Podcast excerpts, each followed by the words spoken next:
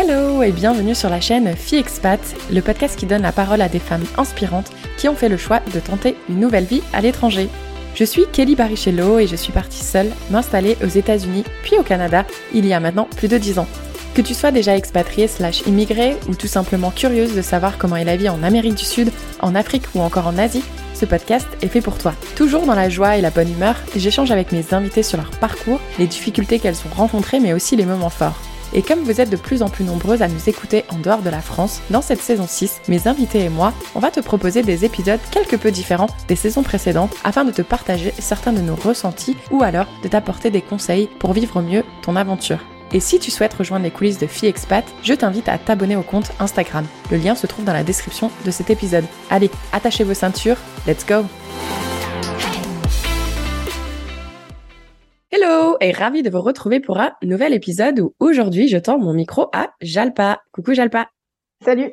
Est-ce que tu peux te présenter à toutes celles et ceux qui nous écoutent en nous disant ton âge et la ville d'où tu nous parles actuellement? Alors euh, moi, je donc j'ai 32 ans, bientôt 33 d'ici quelques semaines, et donc je parle de Paris tout simplement. Voilà, donc elle est à Paris, mais on ne va pas du tout parler de Paris aujourd'hui, puisqu'elle va nous faire voyager à Madagascar. Alors je suis trop trop contente, c'est une interview que j'ai vraiment euh, appréciée, préparée parce qu'en fait j'ai appris plein de choses sur Madagascar. Je pensais savoir des choses, mais je ne savais rien. Et un des fun facts que je voulais absolument citer, c'est que la superficie de Madagascar est plus grande que la France. J'imagine que toi tu le savais. Oui, bon, un peu, à peine plus grande quand même. Euh, c'est pas Ouais, c'est euh, c'est ça. C'est 544 000 km pour la France contre 587 000 km pour Madagascar. Et euh, ce qui m'a aussi surprise, c'est qu'il y a plus de monde à, à Madagascar qu'en Australie. Mais il y a combien d'habitants en Australie, du coup alors, c'est aussi très proche, hein, mais il y a 25,7 millions d'habitants en Australie contre 27,7 millions d'habitants à Madagascar. Ah, mais la dernière fois, mais du coup, ça a augmenté parce que la dernière fois, c'était 20 millions donc, euh, que j'ai lu pour Madagascar. Donc, euh, ah ouais. ça a bien augmenté. Déjà. ouais. Le monde continue à se reproduire. voilà, c'est ça. Donc, est-ce que tu pourrais, du coup, nous faire un petit retour en arrière, nous dire justement où est-ce que tu as grandi? Fais-nous voyager. Oui, alors, euh, effectivement, hein, moi, je parle de Paris 32 ans, donc j'avoue qu'en 32 ans, j'ai eu le temps de, de voyager, j'ai eu la chance de voyager pas mal. Donc euh, moi, j'ai en fait, je suis née euh, à Madagascar, j'ai grandi à Madagascar jusqu'à l'âge de mes 15 ans. Euh, je ne suis pas malgache de, de, de, souche, on va dire ça comme ça, même si bon, j'aime pas vraiment ce mot. En fait, mes deux parents sont indiens, euh, d'origine, enfin, de vraiment de l'Inde, euh, d'une partie de l'Inde. Euh, je suis originaire d'une ville qui s'appelle Majunga à Madagascar, qui fait face en fait à l'Afrique et donc ville côtière avec la plage, voilà. Donc moi j'ai grandi dans un milieu où il fait 35 degrés toute l'année, euh, même plus euh, quand il arrive l'été. Donc euh, là, typiquement à partir de novembre-décembre, il va commencer à faire très chaud. Et donc oui, j'ai grandi autant, bon comme plein de gens de, notre génération, hein, sans les téléphones, sans sans le wifi, sans tous ces trucs-là. Euh, beaucoup euh, beaucoup euh, en nature donc beaucoup enfin j'ai passé énormément de, temps à l'extérieur. J'ai grandi dans un milieu disons multi, multiculturel étant donné que mes parents étaient indiens. Du coup à la maison on, on parlait gujarati parce que ma mère et, enfin et mon père d'ailleurs sont de cette région là de l'Inde qui s'appelle le Gujarat. Et donc à la maison on parlait gujarati. On regarde Bollywood. J'ai grandi avec Bollywood donc on, on, apprend de facto à parler à parler hindi. Mais dès que tu sors tu es à l'école tu avec des copains, euh, des copines, ben, tu vas parler malgache. Et par moment, selon euh, selon les besoins, tu vas parler français. Donc on apprend le français à l'école. Mais moi, je n'ai pas grandi dans un, dans, enfin, je n'ai pas euh, été à l'école française au départ. Et du coup, on parlait malgache en fait à l'école, quoi. Donc, t'apprends le français comme une langue vivante, comme une langue vivante. Et donc, j'ai grandi dans ce dans ce melting pot, on va dire multiculturel, donc avec euh, avec des personnes un peu de tout horizon, euh, qui soient malgaches, qui soient qui soient effectivement français, indiens également beaucoup, et un peu plus tard aussi asiatiques, donc avec des Chinois. mais ça c'était à peine épisodique parce que je suis voilà j'ai quitté la j'ai quitté Madagascar ensuite à 15 ans. Donc euh, c'est là où on a commencé à avoir effectivement beaucoup d'asiatiques qui sont aussi commencé à qui ont commencé à venir aussi dans le pays. Oui, parce que justement ce que je lisais et j'ai aussi écouté un podcast qui parle justement de Madagascar. Bah alors déjà il y a deux types de populations. Apparemment les hauts plateaux et ceux qui sont sur la côte. Donc, c'est les mernes et puis les côtiers, du coup. Donc, toi, tu es, j'imagine, la population qui surnomme les côtiers. tout à fait. Au bord, au bord de la plage. Et euh, ce que j'ai trouvé intéressant, c'est alors, déjà, c'est la quatrième plus grande île du monde. Et même si elle est proche du territoire africain, apparemment, il y a une diversité de paysages parce que tu peux, par exemple, aller dans des rizières et être un peu de sentir en, ouais, en Chine ou euh, en Asie. Mais tu peux aussi aller dans la jungle. tu peux aller sur des plages blanches. À un moment donné, j'ai même entendu parler que tu pouvais te retrouver au Far West américain parce qu'apparemment, il y a des populations qui cherchent euh, des émeraudes, des choses comme ça. J'ai trouvé ça trop intéressant, en fait, de, de me dire, bah, en fait, tu voyages dans Madagascar, mais tu as l'impression de, de voyager dans plusieurs pays parce que du coup, il y a différentes influences. Et aussi, ce qui m'a surprise dans ce que j'ai lu, c'est qu'il y a même une influence russe parce que du coup, il y en a qui sont partis faire euh, leurs études dans l'ancienne URSS. Donc, je sais pas si toi, tu as, vécu bah, ça ou moi, pas. Je, je... c'est la première fois que j'entends ça, donc c'est vrai? C'est pas tout sur mon pays, mais euh, c'est peut-être euh, c'est peut-être possible effectivement. Ouais, donc ça m'a ça m'a un petit peu surprise, mais euh, mais voilà. Donc du coup, tu grandis à Madagascar, loin des téléphones, sur une plage de sable blanc. C'est exactement ça. Et donc là où tu as, raison, c'est qu'effectivement, il y a en fait différentes populations. ben, en fait, comme dans plein de pays d'Afrique, tu, tu vas avoir ça. Il y a des cultures différentes légèrement différente, en tout cas chez nous. D'une part, euh, enfin, de, de, si tu es euh, sur les côtes, si tu es effectivement dans les collines, dans les montagnes ou dans le sud de l'île, euh, typiquement. Après, tu as aussi effectivement des différences, comme tu dis, géographiques pures et simples. Il faut, faut, savoir qu'effectivement, Madagascar, c'est un pays qui fait à peine plus, qui est à peine plus grand que la France, mais en termes de, enfin, c'est extrêmement diversifié. Et aussi, lorsque on voyage à Madagascar, on a l'impression que c'est immense. Et en fait, tu dis, bah non, euh, moi, Bordeaux-Paris, je le fais en deux heures. Sauf que là-bas, en deux heures, euh, tu fais peut-être 10 kilomètres, tu vois, j'exagère, mais, euh, mais voilà, c'est parce que c'est un pays qui, même aujourd'hui encore, n'est pas, n'est pas structuré. les infrastructures aujourd'hui ne sont pas présentes pour pouvoir effectivement simplifier tout ce qui est tourisme. Et donc c'est là où, euh, oui, en fait, quand, euh, quand les touristes, en tout cas, vont visiter Madagascar, il faut prendre son temps. Euh, deux semaines, clairement, si justement on veut euh, visiter, on veut euh, voir toute cette diversité-là, deux semaines, clairement, typiquement, ce n'est pas suffisant. Un mois, ça commence à être à peu près correct. Et c'est là où justement tu peux profiter d'être sur les villes côtières où tu as des plages de sable fin vraiment génialissimes. Tu peux aller sur deux autres îles euh, qui sont pas très loin de Madagascar, qui font partie de Madagascar, qui s'appellent Nocibé et Sainte-Marie, qui elles, euh, si on te dit pas que tu es Madagascar, on croirait que tu es aux Maldives euh, ou dans des îles de ce type-là. Donc voilà, c'est extrêmement diversifié. Et après, tu as effectivement les hauts plateaux où tu vas avoir une autre diversité, euh, effectivement de, de type euh, granit ou des choses comme ça, des formations géologiques telles qu'on pourrait les voir aux États-Unis ou ailleurs. Donc c'est sûr qu'il y a une grande diversité. Tu as effectivement la forêt également avec euh, une faune et flore qui est intéressante également et pour une grande partie qui commence à être protégée. Donc c'est intéressant aussi. Tu peux faire. Alors à ma connaissance, alors du coup moi je connais, j'ai voyagé peu dans Madagascar. Dans la ville où j'étais, il y a typiquement pas de zoo. Donc tu peux pas en fait aller voir des animaux en cage. Par contre, pas très loin de la ville, moi j'ai grandi en centre-ville, euh, tu peux, alors je crois que de mémoire tu fais 40 minutes de route ou quelque chose de ce type-là. Tu arrives dans une réserve forestière et dans cette réserve forestière, tu fais un espèce de, tu, tu fais une rando en fait pour euh, découvrir en fait euh, la forêt elle-même et aussi tomber sur les animaux qui vivent dans cette euh, réserve en toute autonomie. Donc ça c'est intéressant. Ça c'est, oui, ça c'est en fait c'est quelque chose d'assez chouette. C'est que pour le coup, alors il y a peut-être des eaux ailleurs hein, à Madagascar, je ne sais pas, mais en tout cas chez moi il y en a pas.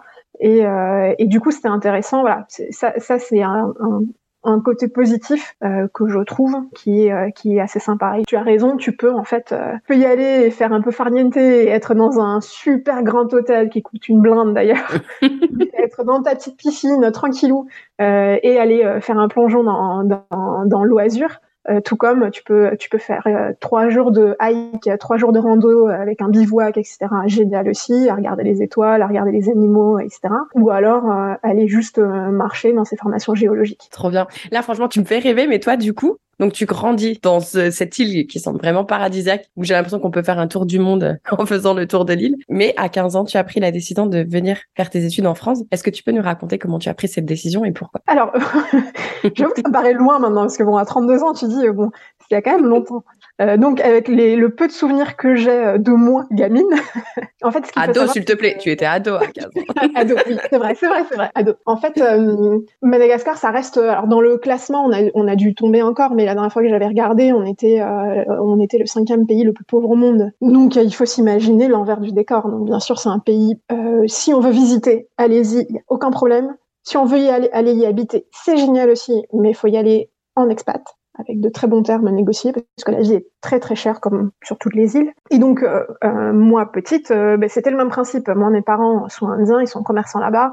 on est trois, donc moi je suis la cadette de, la fratrie. Et du coup voilà moi j'allais à l'école en fait dans cette ville à Majunga, donc je suis allée à l'école malgache, disons dans le système malgache éducatif jusqu'à mes 11-12 ans je crois. Et en fait pour X raisons, je voilà je m'y plaisais plus et donc j'allais dire à mon père ben, je voudrais bien aller au collège français. La raison principale que je peux avancer, c'est que ce qui me plaisait dans l'école française, c'est le côté laïque. Et donc moi, je, moi ça, m'intéressait vraiment et j'avais pas envie d'évoluer dans un, dans un dans un système où on te rappelle sans cesse que ben en fait t'es pas origine, t'es pas vraiment malgache de souche et du coup euh, ben, t'es pas de là quoi. Et euh, donc moi c'était quelque chose qui m'avait euh, énormément déplu en fait sur euh, les quelques les fins d'année que j'avais fait en fait dans le système malgache et donc mon, mon père m'a entendu et il m'a mis dans le système français. Donc j'étais au collège, euh, au collège français. Et évidemment, au collège français, qui pour nous coûte une blinde parce qu'on n'est pas français. Et donc ce collège, euh, il, enfin par définition, c'était un collège, donc il n'y avait pas de lycée. Et donc si tu voulais continuer, il fallait aller à la capitale, où il y avait un lycée français. Il y en a deux, pardon. Il y en a un effectivement à Tana, à Tananarive, et il y en a un autre à Diego Suarez, qui est une ville au nord de, Madagascar. Et du coup, moi, ben, la question s'est posée que fais-je? Est-ce que du coup, on va plutôt, enfin, je vais à Tana et, et euh, et je finis euh, mes études à Tana, mon lycée à Tana, et après on revoit où est-ce que je vais plus tard parce que j'avais de toute façon de aussi loin que je me souvienne j'avais envie de faire des, des grandes études. Je je sais pas où ça remonte mais voilà j'avais envie de faire des grandes études. Et euh, et donc j'avais dit à mon père bah moi j'ai envie de continuer au lycée voilà. Et lui il était assez contre cette idée au, au départ parce que dans sa tête, euh, il voulait que je retourne en fait au lycée malgache. Euh, voilà, moi je viens d'une famille indienne, donc euh, dans sa tête, euh, la roadmap qu'il voyait pour moi, la feuille de route qu'il voyait pour moi, c'est ok, euh, pas à 18 ans, 19 ans, on va la marier, elle va avoir des enfants, donc au mieux elle va faire un BTS. Voilà. Et je me souviens encore de mon père me dire ça, tu vois, quand je lui en parle, je lui dis non mais moi je vais faire des grandes études, etc. Et du coup on s'est pris le bec là-dessus. Et donc à un moment vient la vient la question de ok, est-ce que tu vas à Tana, est-ce que tu vas à Diego ou est-ce que tu vas à un autre endroit? Et comme il a compris du coup que oui, j'avais envie euh, de faire des grandes études et je, on va dire, j'ai convaincu. Euh, le coût, c'était purement une pas une question financière en fait. le coût de m'envoyer ici en France ou de m'envoyer à, Tana et ensuite en France, c'était la même chose. Donc il s'est dit, mais voilà, on va couper la part en deux on va directement l'envoyer euh, l'envoyer en France. Et donc c'est ce qui a fait que du coup je, je me retrouve euh, à 15 ans à quitter en fait Madagascar pour venir euh, pour venir en France. Mais voilà, c'est une bataille entre mon père et moi qui dure en fait quelques quelques semaines quand même facilement. Ma mère, elle était pour le coup assez, euh, enfin, elle était, elle était de mon côté, mais mais avec mon père, oui, ça a duré, voilà. Le, le travail fut un peu plus long moi, je grandis, moi, j'ai manqué de rien hein, pour le coup. Alors, certes, c'est un pays qui est extrêmement pauvre, mais euh, franchement, à Madagascar, personnellement, je n'ai manqué de rien en grandissant. Euh, j'ai toujours eu ce que je voulais. Enfin, après, voilà, on a toujours vécu, tu vois, on n'a pas vécu dans l'abondance, on a vécu dans une culture qui est très différente de la culture européenne, où on, on fête, euh, on, on fêtait effectivement les anniversaires, mais t'as pas toute cette notion de cadeau, on fête pas Noël, t'as pas tous ces trucs-là. Alors aujourd'hui, ça, ça, y est, tu vois, mais moi quand j'étais petite, euh, bah, les gens, on n'avait pas, on n'avait pas assez de pouvoir d'achat pour faire tout ça. Et, et aujourd'hui, maintenant, c'est ancré. Tout le monde, c'est devenu une fête culturelle au-delà d'une fête chrétienne. Et tout le monde fête, euh, tout le monde fête ça. Tout le monde euh, fait ce côté euh, repas, cadeau, etc. Mais voilà, quand j'étais petite, il n'y avait pas ça. Et donc voilà, donc je grandis un petit peu, un petit peu là-dedans. Et toi, tes frères, ils étaient en France à ce moment-là ou ils étaient, ils étaient restés à Madagascar? Mais en fait, moi, j'ai donc deux frères et l'aîné était déjà, puisqu'on a huit ans d'écart, donc lui, il était déjà en France, il était à Bordeaux. Et l'autre frère, lui, il finissait son lycée. Okay. Et donc, et c'est ce qui c'est ce qui a joué aussi, c'est que du coup mon autre frère devait venir en France de toute façon, et moi je finissais mon collège, et donc il s'est dit ok, euh, on va faire un, envoi en gros, on va envoyer tout le monde, on va envoyer tout le monde à Bordeaux et ils feront leurs études là-bas, ils seront ensemble, voilà. Donc effectivement, en plus, je ne pars pas, étant donné que Madagascar c'est une ancienne colonie française, Ils ont eu leur, indépendance, enfin, on a eu l'indépendance en 1960 et on reste en fait comme plein de colonies françaises, d'anciennes colonies françaises. Il y a un fort lien avec la France. Et donc un des liens, c'est celui-là aussi, c'est que à partir du moment où tu veux faire des études supérieures, euh, ben en fait, euh, tu, il faudra que tu quittes en fait Madagascar. Donc nous à l'époque, quand on était petits, l'exutoire c'était euh, c'était la France ou l'Inde.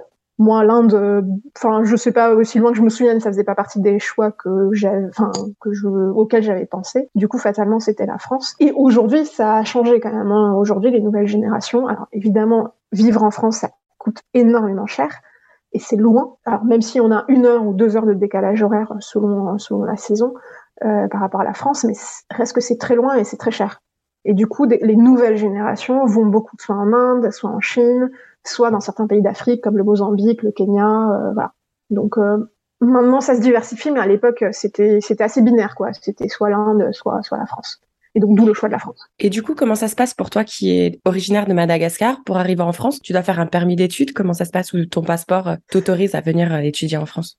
Non, alors effectivement, administrativement, c'est très compliqué. D'ailleurs, j'ai écouté ton, ton podcast euh, du coup sur sur la nationalité canadienne et, et je me suis retrouvée dans beaucoup de ce que tu as raconté. euh, en fait, c'est vachement intéressant et tu te dis, mais euh, t'as l'impression que ok, le Canada c'est super, euh, c'est super difficile, la France c'est super difficile, mais en fait, globalement, c'est chiant partout. c'est ça, c'est ça, c'est la conclusion. C'est chiant partout, peu importe le passeport que t'as, c'est chiant. Exactement. Et du coup, euh, ouais, non, moi à 15 ans, c'est très compliqué. Hein. donc effectivement, pour avoir des visas de mineurs, c'est quasiment impossible. Et en fait, euh, moi, j'étais, euh, disons que la principale du collège était en fait une proche de mon père c'est une amie en fait euh, de, de mon père. Et, euh, et, quand on a voulu passer, me passer euh, du système malgache au système français, j'ai dû passer des entretiens en fait, enfin des entretiens, si on peut appeler ça comme ça, avec elle quand j'étais petite. Et du coup, on a dû quand même lui la convaincre. Je crois que j'avais aussi passé un espèce de petit euh, test, je vais pas dire un concours, mais un petit test, un truc comme ça. Euh, et du coup, elle me connaissait. Parce qu'en fait, c'est rare d'avoir des, des personnes qui font ça. Euh, en plein milieu du collège. Et donc elle me connaissait et petit à petit du coup elle était aussi devenue pote avec mon père et donc en fait elle a appuyé notre, euh, elle a fait une lettre de recommandation auprès du consul et c'est ça qui a marché. je pense que ça a beaucoup aidé en tout cas. Euh, mm-hmm. Je pense que ça a beaucoup aidé. Et évidemment, encore une fois, à l'époque, il y avait un consulat. Aujourd'hui, il n'y est plus dans cette ville-là, Majunga. Ça reste une petite, la communauté d'expats, elle est très petite, la communauté d'expats français. Et donc, ils se connaissaient. Donc, forcément, le consul, le consul connaissait forcément la principale du seul collège français de, de la ville, quoi. Et donc, je pense que ça, ça a beaucoup aidé. Et c'est ce qui a fait que j'ai pu obtenir un visa de mineur. Et ce visa, il dure un an. Et au bout d'un an, il faut que tu le renouvelles, mais tu peux le renouveler ici en, France. Et donc tu le renouvelles en France au titre de, de pareil du mineur en fait euh, euh, scolarisé. Parce qu'en plus du coup moi je suis arrivée à l'âge de 15 ans, l'école est obligatoire jusqu'à 16, donc il y a aussi ça qui rentre en ligne de compte et qui aide en fait qui est en ma faveur. Et du coup à 16 ans de renouveler c'était moins gênant aussi. Donc tout ça m'a voilà, je je pense que ça a beaucoup aidé ce processus-là euh, de venir en France en étant mineur. J'avais déjà de la famille ici, donc il n'y avait pas aussi ce souci de ok qui m'héberge, où est-ce que je loge en étant mineur, etc. Donc ça c'était vu. Et, euh, et donc ça jusqu'à mes 18 ans et après euh, après à, mes, à partir de mes 18 ans c'est un titre de séjour comme euh, ces milliers d'étrangers qui viennent en France, euh, un mhm. titre de séjour au titre en fait des, des grandes études, enfin des études que tu fais dans le pays quoi. Et est-ce que tu te souviens à 15 ans de prendre l'avion et de partir en France et de ta réaction quand tu es arrivée? Ah, excellent. Euh, franchement, non. Une bonne question. Franchement, non. Je me souviens pas. Je me souviens pas de l'arrivée non plus. Mais c'est que ça t'a pas traumatisé, c'est une bonne chose. non, en fait, ce qui, alors, le même été, moi, je, alors du coup, j'ai été, euh, je me souviens pas de l'arrivée en France, euh, mais je me souviens de me retrouver en fait euh, bah, dans ma chambre euh, chez mon oncle, parce que du coup, c'est mon oncle qui me logeait à Bordeaux. Et le aussi loin que je me souvienne, qui m'avait marqué à ce moment-là, c'est d'être dans une, dans, une chambre, de faire la sieste à 14 heures, de pouvoir avoir une chambre déjà à moi, que il euh, y, avait une fenêtre et du coup tu pouvais euh, la, la, la, pièce en fait elle pouvait être dans le noir complet à 14 heures chose qui chez moi était impossible. Et le silence d'entendre le silence. Ça c'est quelque chose qui m'avait extrêmement marqué aussi. Et le silence qui sur le moment est, est presque angoissant parce que bah, du coup moi j'ai jamais vécu ça tu vois. T'as toujours euh, alors moi j'ai grandi en ville tu as toujours euh, du, du, du, trafic que t'entends, t'entends les gens, t'entends les klaxons. Euh, si c'est pas ça, ben euh, t'entends les gens parler, t'entends euh, t'entends les, les insectes, euh, enfin tu vois les animaux, enfin les, les, chiens qui vont aboyer, les chiens errants qui aboient, enfin tous ces trucs là. là tu te dis mais attends, 14 heures, il, il, se passe rien, enfin il y a un truc qui va pas, tu vois. tu vois c'est marrant parce que quand je suis arrivée aux États-Unis et c'est là où j'ai découvert qu'il y avait pas de volet, tu vois.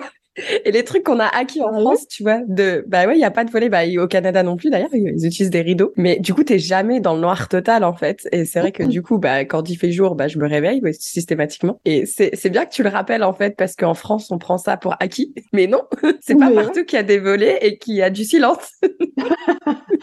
ouais, effectivement, bah tu m'apprends un truc du coup. Euh, donc euh, ouais, bon là là-bas il y avait quand même des volets, mais en fait c'est tellement mal. Euh, enfin c'est tellement mal. En tout cas chez moi c'était mal construit. Enfin je sais pas que c'est construit, mais c'est construit différemment. Et du coup, en plus, on vit au, rythme du jour, tu vois. À 7 heures, il fait grand soleil, la vie démarre à 7 heures, à 18 heures, elle s'arrête. Enfin, tu vis au rythme du soleil. Donc euh, là, te dire à 14 heures, je veux que la pièce, elle soit dans le noir complet, euh, bon, pas, voilà, c'est pourquoi tu veux le noir complet à 14 heures dans une pièce, tu vois. Enfin, parce que ça, quoi. La sieste, c'est euh, sacré. c'est ça. Trop bien. Super. Donc maintenant, tu découvres le noir, tu découvres le silence, tu fais tes études en France et ensuite qu'est-ce qui se passe? Oui, alors du coup effectivement, je fais mon lycée donc euh, à Bordeaux, je fais mes études euh, donc euh, j'ai fait une prépa, bon ça ça a pas trop marché pour X raisons, je suis tombée malade. Du coup, je suis partie à la fac, donc j'ai fini la fac. Et donc tout ce temps-là dans ma tête, je me dis il y a, y, a, tout un processus qui se met en place de qui tu es. Après, voilà, c'est aussi une période où tu te, tu te construis. Du coup, tu essayes de, voilà, essayes de savoir où est-ce que je vais, qu'est-ce que, qu'est-ce que j'ai envie de faire, hein, et, etc. Parce que, en plus, toi, tu t'es construit, mais loin de tes parents, du coup. Mais tout à fait, ouais. Moi, je, je me suis, voilà, encore une fois, moi, j'arrive en France, j'ai 15 ans. Alors, du coup, oui, il y a mes frères, mais en fait, ils, ils, vivent aussi leur vie, tu vois. Enfin, l'aîné, lui, il avait une copine, mais d'ailleurs, il s'est marié euh, il y a deux semaines avec la même, euh, la même nana. Ah. Une belle histoire. Mon autre frère, euh, ben, du coup, lui, il avait, il avait 19 ans, tu vois. Donc, pareil, il fait sa vie, il va, il découvre la fac de son côté, voilà. Donc, j'avoue que, en fait, les premières années au lycée fut quand même compliqué. Alors, je parlais déjà français, donc c'est pas, ça, c'était pas nouveau, mais évidemment, tu as besoin d'un temps d'adaptation en, arrivant en France parce que tu, tu, le parles le français, mais tu le parles pas au quotidien.